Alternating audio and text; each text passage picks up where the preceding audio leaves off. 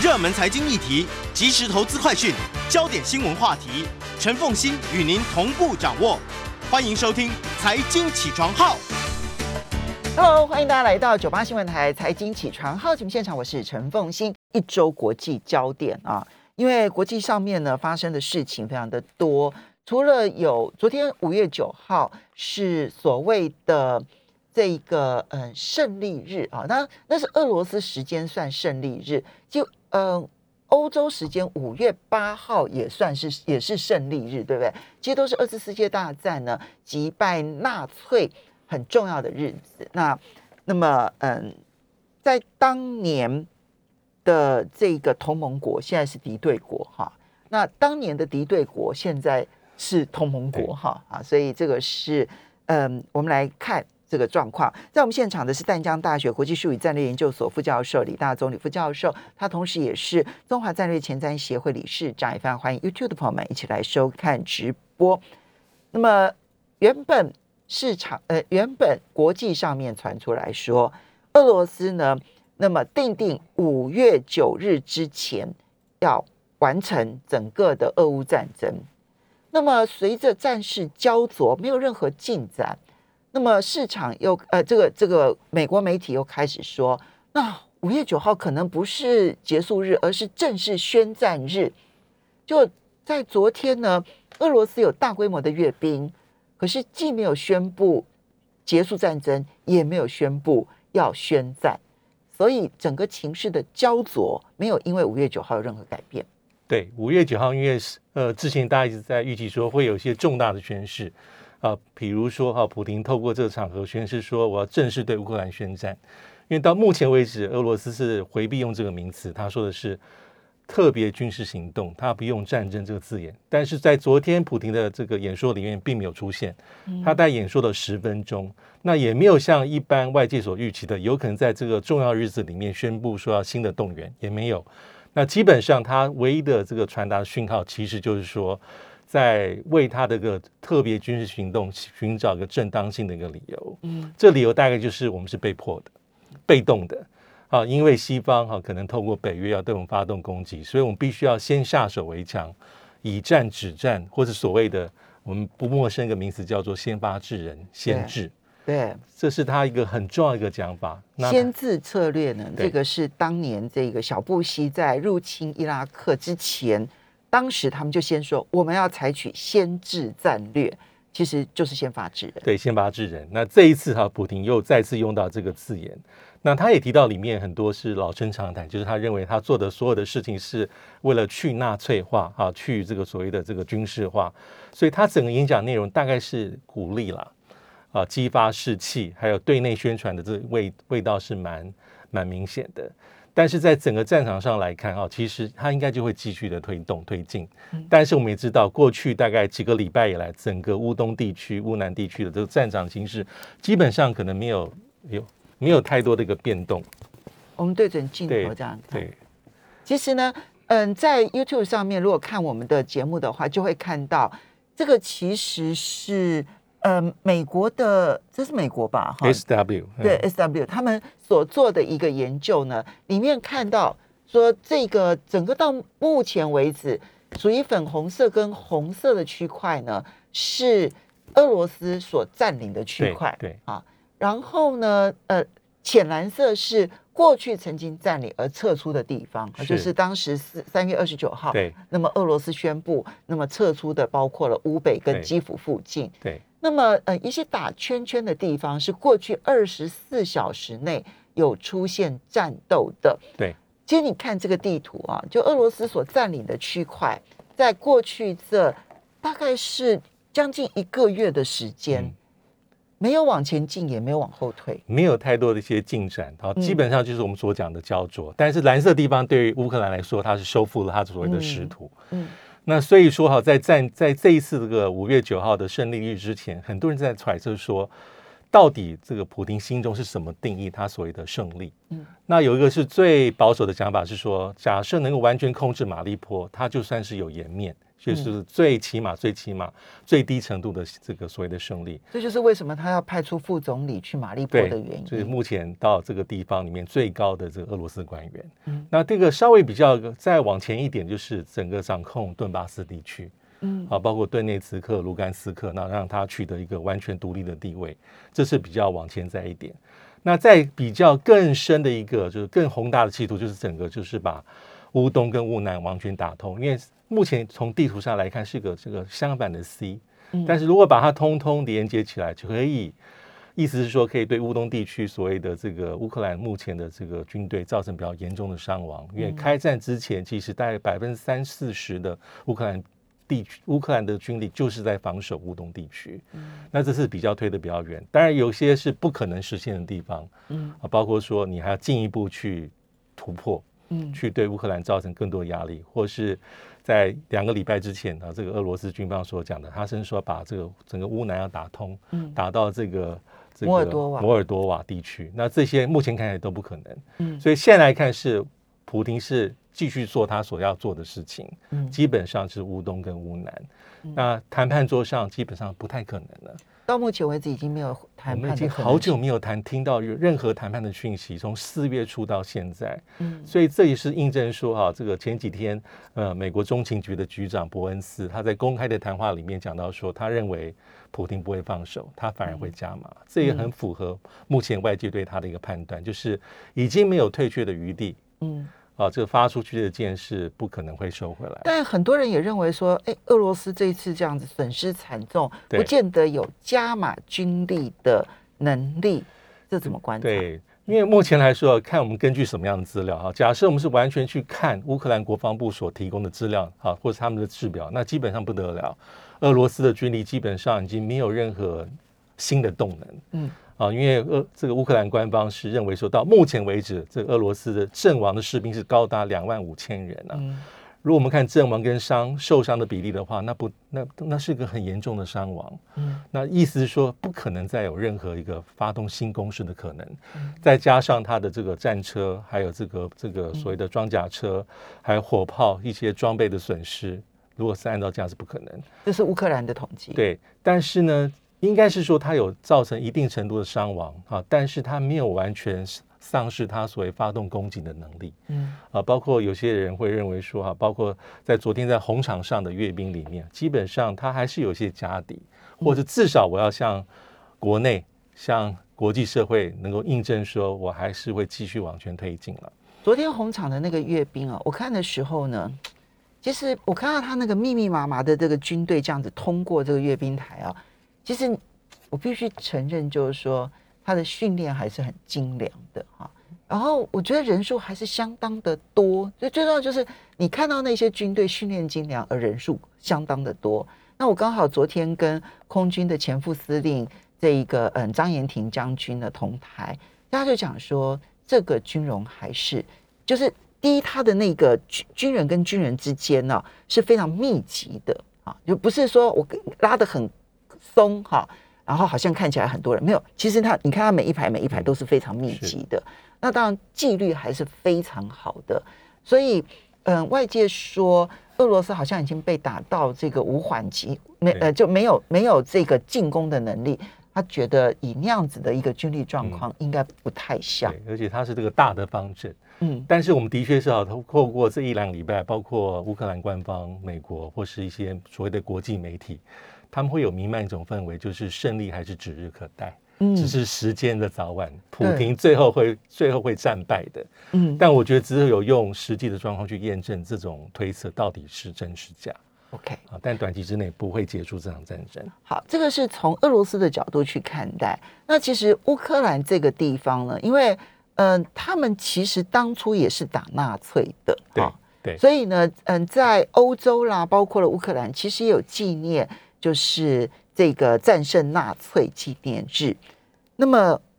乌克兰这个地方在政治外交上面的收获是比较多的。对，我觉得里面有几个比较有趣的地方哈。第一个就是，呃，包括他跟德国的关系，也是一个我觉得最有趣的地方在这边。因为之前我们知道是有一些这个裂痕，嗯，那主要好几点呢，就是泽连斯基从来不隐晦他对于啊。欧洲所谓的大国，包括不止德国、法国跟意大利，他认为说你的帮助不够，嗯，你是心有所图，你并没有像英国、美国这样全方位的支持我们。嗯，他讲过好几次，也分类过好几次，德国基本上属于第二类这种大国，嗯，意思是说你们还是想跟俄罗斯做生意的。嗯，但是最重要的一个一个关键点就是我们谈到的四月十二号，原本德国总统施坦迈尔他是要去德国访问的。当时一般人外界会认为说，这还是这种送暖的行为嘛，毕竟是一个雪中送炭。嗯、但是他受到的这个所谓的泽文斯基的一个比较不礼貌的对待，嗯，就是用各式各样原因啊。第一个是你不是实权的总统，在德国体制上议会内阁制；嗯、第二个是你你基本上没有办法做一些实权。还有呢，你在梅克尔政府时期，你是担任外长，包括北溪二号，你都有份的。嗯、你对俄罗斯是误判的，对普京是误判的，嗯、用这样的理由把他婉拒。所以当时在德国内部有一些不同的声音。啊，那所以我相信德国的反弹力道是很强的，的对，这就是后来为什么乌克兰要邀请肖兹，肖兹说什么都不肯去基辅了。没错，而且还在包括一个这乌克兰驻德国大使，他也讲过很多次比较冒犯的话。嗯，最近一次啊，这梅尔尼克他是批评德国政要，包括像是我们之前讲的这个屠杀的事件，说你们应该来看看，看过之后就不会说这不是种族灭绝。嗯，那还有对肖兹的批判也是很直接。他说：“肖兹如同是被冒犯的猪肝肠。”在这几天，其实国内媒体都有讨论，这是一个德国的俚语，基本上是形容是你觉得你受到羞辱而愤愤不平，基本上是这样形容的。就是说被羞辱了之后，然后满脸涨红，涨红，愤愤不平，像猪肝一样，这样。意思说你不知道在干在干什么，这这是一个很冒犯的讲话。但肖兹有回击啊，就是。我们先看说，在五月五号，其实有个转捩点，就是史坦迈尔跟肖兹还是有通话，嗯，通过电话。以这个后来释放讯息而言啊，德国总统施迈泰尔基本上是让过去就过去了啊，我们基本上还是很支支持，嗯，这个这个泽伦斯基啊，支持乌克兰，嗯。但是在这通电话里面，哈，泽伦斯基是正式向邀请啊，要参加这五月八号的生日日，是邀请这个施坦迈尔总统，还有德国的总理肖兹，你们一起来。嗯，但这个事情哈，对于肖兹他的一个回击，他大概是说，呃，这个事情是我没有办法，我暂时还是不会去的。嗯，而且他在跟这个施坦迈尔总统讨论过后，他们一致决定说，我们是派外长去就可以。所以，嗯，德国有，呃，第一个是。嗯，这个泽连斯基跟德国总统通了电话，通了电话。然后第二个是也邀请了这一个德国总统跟总理。对。但是德国这边的回应是指派外交部长。对。他就说明了，就是破镜很难重圆，因为裂痕好像就是在那个地方。我看到一份民调，在德国内部哦，百分之四十九的德国的受访公民说，肖兹不去基辅这件事情是恰当的。对啊，认为。嗯、呃，不不应该的，不恰当，很不合适的，只有百分之三十二。三十二，对。我觉得这份民调你就说明了，难怪肖兹他到现在都不肯去。嗯，但是德国这个反对党基民联盟主席是去了，嗯，而且去的时候很有意思的，这个泽连斯基最后是选择是见。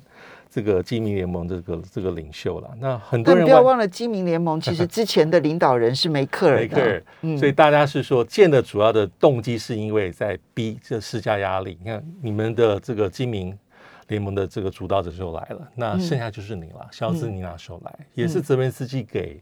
呃所谓这个德国政坛上的一个一种某种程度的一个施压。但从这次看起来，其实。德国跟这个乌克兰还是有些潜在的裂痕，表面上是有缓解了啊，因为乌克兰政府在通过电话之后说，我们正式收到了，不是说只是电话邀请，我们收到了泽连斯基的正式邀请，我们的总理总统最重要的两个人物去，但是德国最后的一个决定是，还是我们就派了外交部长去。我觉得德国某种程度吞下来了，但是呢，长远来讲的话，我实在不认为这个对乌克兰是一件好事。对，因为呢，在战争期间，乌克兰不可能加入欧盟；战后，你得罪了德国，我觉得他想要加入欧盟，几乎也是不可能的事情。我不太能理解为什么会把外交处理成这样，尤其他的德呃乌克兰驻德国的大使的表现，嗯，不是化解关系，相反的是刺激的。哈，我们休息一下，等一下回来。欢迎大家回到九八新闻台财经起床号节目现场，我是陈凤欣。一周国际焦点，在我们现场的是淡江大学国际事务与战略研究所副教授李大中李副教授，他同时也是中华战略前瞻协会的理事长。好，那么嗯，这个李教授，这个刚刚我们提到的是乌克兰跟德国的关系，但是。我们看到美国的第一夫人也去了基辅了，对，对，然后加拿大的总理也去了基辅了，了然后同时也看到联合国也讨论了乌克兰的这个情况。对，那个呃，当然的这个。安理会这次比较特别哈，因为我们知道说，从二月份到现在，基本上安理会所有讨论这个乌克兰案子都被都被否决掉，因为俄罗斯是五常里面的成员。嗯，但这一次是比较特别哈，是挪威跟墨西哥提案，那这个提案是罕见在安理会里面获得通过。嗯，但这里面的一个安理会这个提案主要内容里面，基本上重点这四个字就是和平解决。他是在肯定啊，联合国秘书长古特雷斯哈寻求这个和平解决方案，所以里面来说的话，也没有任何去谴责俄罗斯或是制裁俄罗斯的文字，所以这样的方案是唯一到目前为止安理会，因为我们都说最近一段时间里面，只要讨论俄罗斯乌克兰，安理会基本上是已经已经陷入僵局，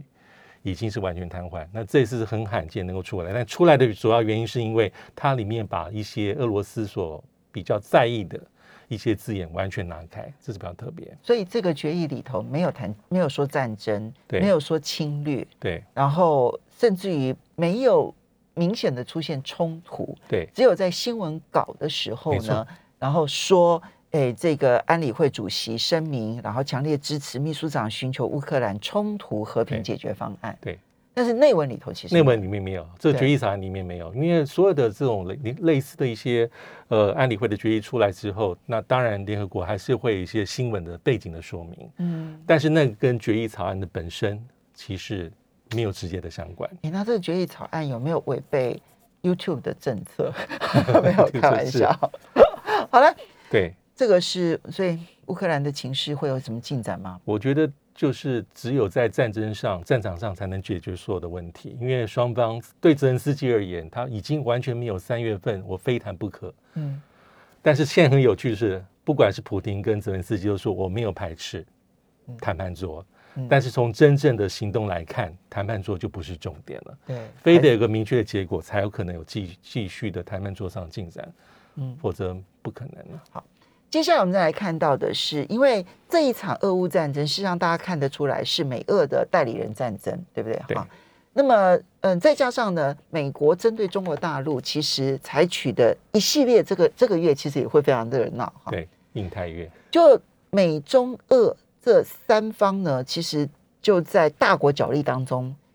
中等国家就开始积极的相互串联拉拢。我们来看印度总理。莫迪的欧洲行，对，因为上礼拜就是印度总理莫迪的欧洲行是他把他任内出访，这今年是给了这个欧洲国家，他去了几个地方哈，包括他是见了这个德国的总理肖兹。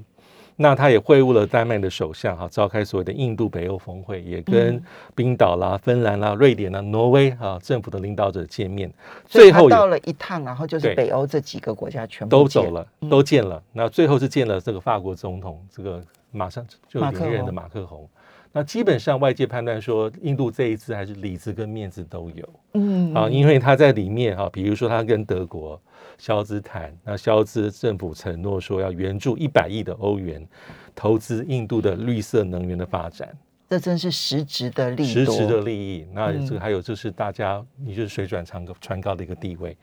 那跟法国这个这个马克宏谈的时候，两国是在谈国防的进一步的合作，还有能源上的合作。那当然跟冰这个丹麦这些国家谈的是北极啊，还有包括气候变迁啦。啊，洁净能源哈这些议题哈，所以他这次应该是蛮风光的，就是因为印度在这一次的实质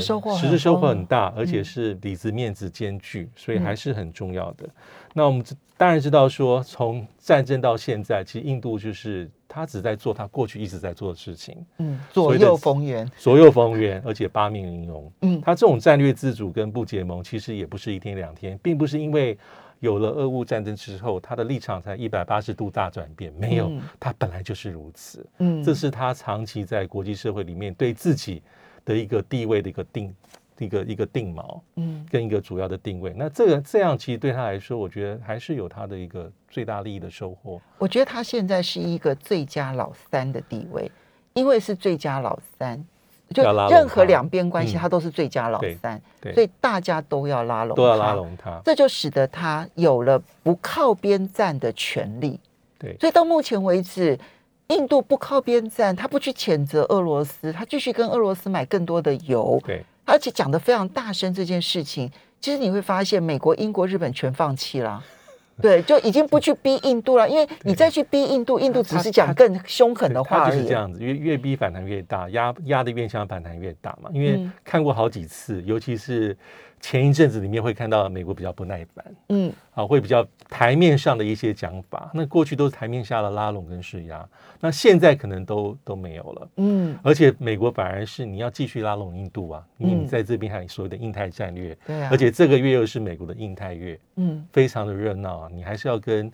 这个莫迪去谈跨的合作的事宜，所以对印度这一次，其他有点在示范，说我所谓的不结盟，我所谓的战略自主是做到这个地步。即便你强压我，但是我所有在官方的讲法跟我政策上，我还是拿捏的，他认为是恰到好处。嗯，而且并没有因为这样而被某一个大国或任何一方说我跟你断绝往来，没有。而且大家都拉拢，都拉拢他，所以这次欧洲情基本上真的是比较风光，而且不止表面了。所以我觉得这也是印度的一个战略选择。那既然美俄已经交恶成这个样子，美中之间现在看起来关系也随时有可能演变到像美俄这个样子。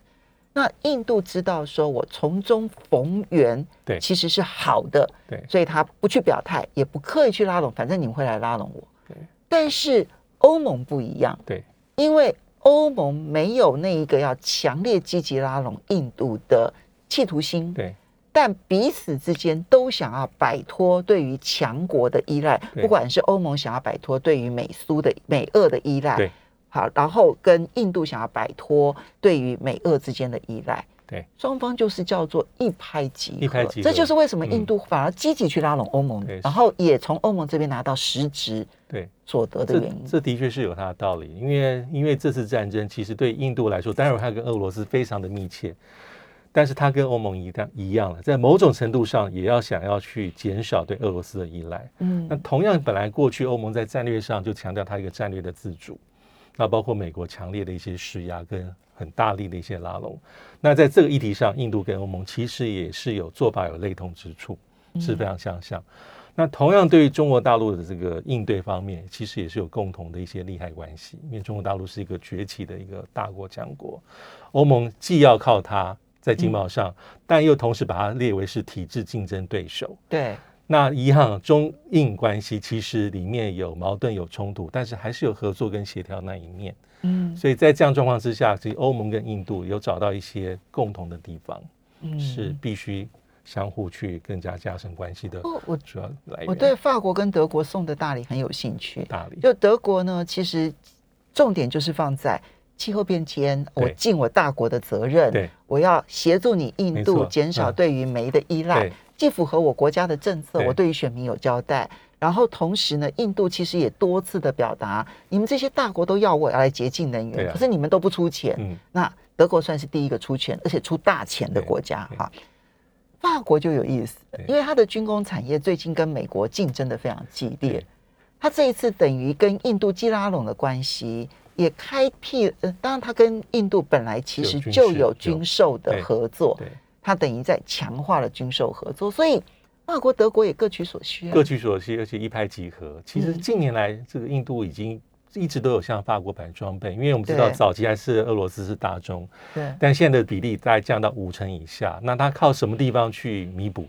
包括像以色列、美国、法国都是它主要的一个购买军火的一个主要来源。嗯，所以对法国来说，当然我能够寻求一个武器出口的重要的买家，也是对我是好事。嗯，好，接下来我们再来看到的是。五月六号，中国大陆跟所罗门正式的签署了安全协议，哈。然后呢，这个澳洲跟所罗门的外交部长见了面，啊，这件事情很有意思，就是就是如果你以澳洲的角度来讲，它的外围第一线的国家其实就是所罗门。对，当所罗门跟中国大陆签这个安全协议，其实澳洲已经跳脚跳脚了三个月了，最后没有阻止成。嗯然后反而跟所罗门之间的关系是极为紧张的。是现在就是一个余波荡漾，那亡羊补牢，但是亡羊补牢的效果能够做到多少不知道。因为这次的见面其实是所罗门外长马内尔来啊，在布里斯本的一个过境，过境的时候，这个澳洲的外长佩恩跟他见面。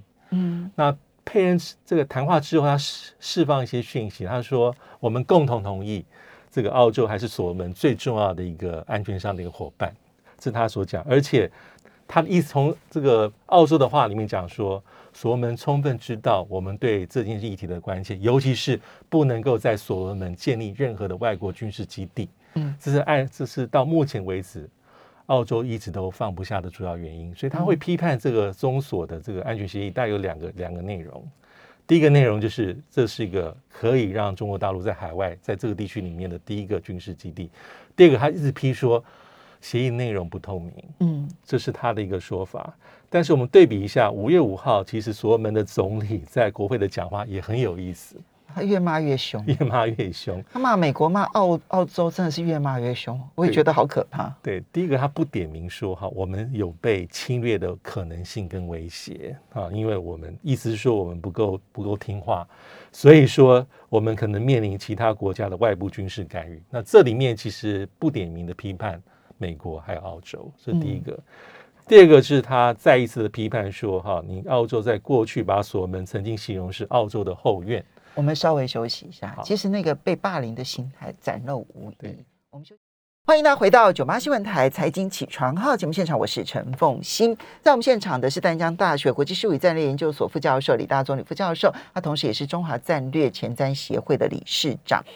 好，所以呢，我们就这个来。这个嗯，所罗门的这个总理苏加瓦瑞啊，其实他在五月五号的时候在国会讲话的时候呢，刚刚我们提到，他先提了一件，他不点名说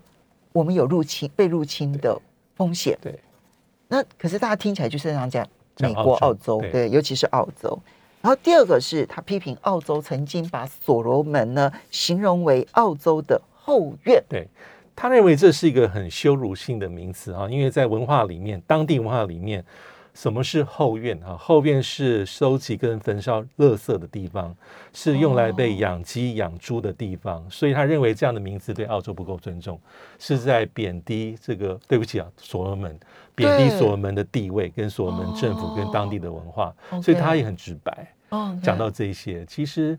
这个苏家瓦维他基本上的讲法，他有时候还蛮犀利。比如说，我们如果有印象的话，他在四月份大家很关心这个这个双边的这个安全架构协定的时候，他那时候就曾经讲说，你们澳洲当初在做美英澳的 AUKUS 嗯三边安全合作的时候，你也没有事先知知会或咨询我们。对啊，我们是你要看新闻才知道这个你要引进核动核子动能的潜舰哦。对，嗯，所以他他的批判是非常的一些直直白啊。当然，他讲是暗示澳洲或是美国有可能这个军事干预的这个话一出来之后，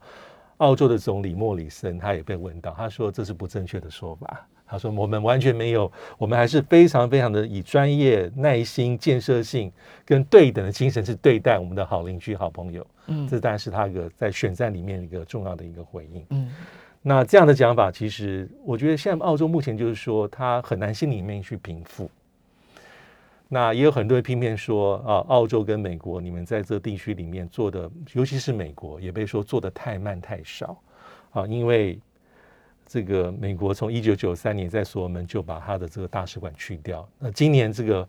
布林肯说我们要把这大使馆重新建立起来，但以目前的进度来看是很慢的、啊。嗯，所以像是《经济学人》有一些分析的文章在说，美国如果你真的这么在在意的话，你要设的是太平洋大使。而不是一个国家的大使，因为你需要去协调啊，在这个地区里面，你的盟友包括主要是澳洲、日本等共同国家一些政策的协调。嗯嗯，但问题关键就在于美国政府要愿意在这边投钱，要投钱，你要带真正带资源进去，但美国选民是不会同意的。对，好。接下来我们再来看到的是菲律宾大选，就是昨天举行，那目前还在开票，而且他们开票速度其实是非常慢的啦哈。不过我们其实大概应该是无悬念吧，其实就是小马克思，小马克思。然后呢，另外呢，他的副总统搭档呢是他们单单独选的。对。不过他的副总统搭档应该也就是杜特地的女儿萨拉，两个应该都会双双都会当选，都是前总统的儿子女儿，都都是一些家族啊。但这个应该是毫无悬念啊，这个小马可仕应该会。压倒性的胜出，因为在选前他的民调就是五成五到六成之间，嗯，那大幅的领先所谓的第二名，第二名是目前的这个副总统啊罗贝多女士。这个小马可是跟罗贝多在上一次大选里面，两个都是在争副总统，嗯，但是小马可是是被击败的，嗯，所以这一次小马可是卷土重来，是直取大卫总统，而且是受到这个多数菲律宾人民的一些支持了，所以这一点其实在。当地还有国际社会就有很多很特别的一些解读，嗯，那尤其是这个小马可仕哈，这个昵称 BBM 的一个一个，他还是来自于家族马可仕家族。我们如果说被不要被名字所困惑，小马可仕他其实已经六十四岁了，那他也其实也不是政坛上的白纸，嗯，他进入政坛有好一段时间，他最早是二十几岁的时候。就被拉去做这个北罗科戈伊这个省的这个副省长。嗯，那后来因为一九八六年的这个老的马可仕政府被人民力量推翻啊，所以他们整个流亡。那之后他回到菲律宾政坛里面啊，也选过省长，做过省长，做过联邦众议员，做过联邦参议员，一直到今天，所以他绝对不是政治上的白纸。但这一次啊，罗贝多的阵营，所以呃，我这边提一点就是，所以他被嗯、呃、菲律宾的人民肯定。对。跟他在政坛上的表现应该还是有关系吧？还是有关系。对，像罗贝多，像罗贝多的阵营就是会批判他说啊，他会批判第一个是选民你健忘啊啊，嗯，马可仕家族当年啊，在这个菲律宾是一个威权的统治，啊，有贪腐啦，有腐败啦，有所谓的戒严啦啊，你们都忘记。但是对菲律宾现在选民来说，可能那个马可仕老马可仕是马可仕。对啊。年轻马可仕是年轻的马可仕，因为我他看的是从政十八年的小马可仕。小马可仕，对。嗯那他也会批判说：“哎，马可是，你好像没有太多的一些政见。”但是我们都忘记，其实这个年轻的这个 B B N 小马可仕，其实他就是不是他不是一个政治素人。嗯。而且像罗贝多会批判他说：“呃，选第一个是选民健忘，第二个是你其实是控制了媒体，嗯，尤其是新兴的媒体，而且年轻人搞不清楚，因为年轻人的比例十八到三十五岁占整选民的将近四成。嗯，菲律宾的年轻选民很多非常多。他说：“你们是在。”改变历史了，把老马可是那一段统治菲律宾时期，把它视为是黄金的岁月。嗯，但如果我们用反另外一个角度来去思考的话，这也可能是多数的菲律宾人民对现状不满意啊。嗯，就是他已经迈向民主几十年，但但是这几十年的过程当中，还是很多的军事政变，有很多的弹劾，政治是动荡的，然后老百姓是受苦的，整个经济起不来，所以。这也代表说，菲律宾人民可能希望一个比较强而有力的一个总统能够出来。从杜特地到杜特地到他，其实都是一样，但都是属于强人总统。没错，所以当我们当一边的人说哈，这个大家你们是故意淡忘那段历史，而且把它重新塑造是。菲律宾的辉煌的黄金年代，这是对小马可是这种攻击的主力。嗯、但是目前看起来，这样的一个基本上攻势是没有受到多数老百姓的认同。嗯，他们说我们还是在赌一个未来。那小马可是的。外交上面，因为这个地方是一个美中必争，必争对情况如何呢？他其实一般来说，他对中国大陆是不会疏远啊，甚至有人认为，因为杜特地基本上已经从过去往中间靠了一些，嗯，他对中国大陆不是采取所谓的疏远，他还是比较中间，但对中国大陆相对是友善。他跟杜特地比起来，谁比较轻松？可能目前看小马是可能更务实，更务实一些些，但他也不会去疏远美国的关系，嗯，这还是很重要的地方。大概基本上的基调大概是跟杜特地差不多，但可能更中对中国大陆更靠近一些些，但是也不会完全就排拒美国的这个这个这个美国的关系。最近美国媒体其实是非常炮火集中的攻击小马可斯的，对，对，所以就看选完了之后，那因为美国终究是需要拉拢菲律宾的，这它太重要了。对，还是条约盟国，嗯、而且你说在印太战略里面，既然这么讲究印太，你就要包容这个地区里面不同的一个老百姓政治的选择。嗯，因为他这个就是六年一次，总统只能做一任，对，副总统还可以做两做下去。可是哦，你知道，经过杜特地跟小马可斯这样洗了十二年下来之后，对，我觉得整个菲律宾的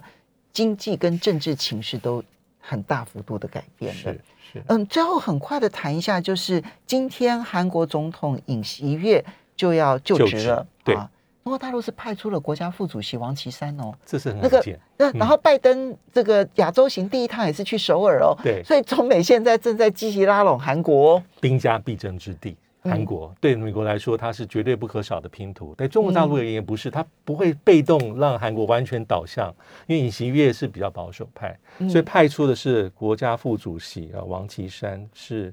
这是一个正国级的官员。因为我们知道上一次其实是没有没有办这个所谓的这个典礼，嗯，那。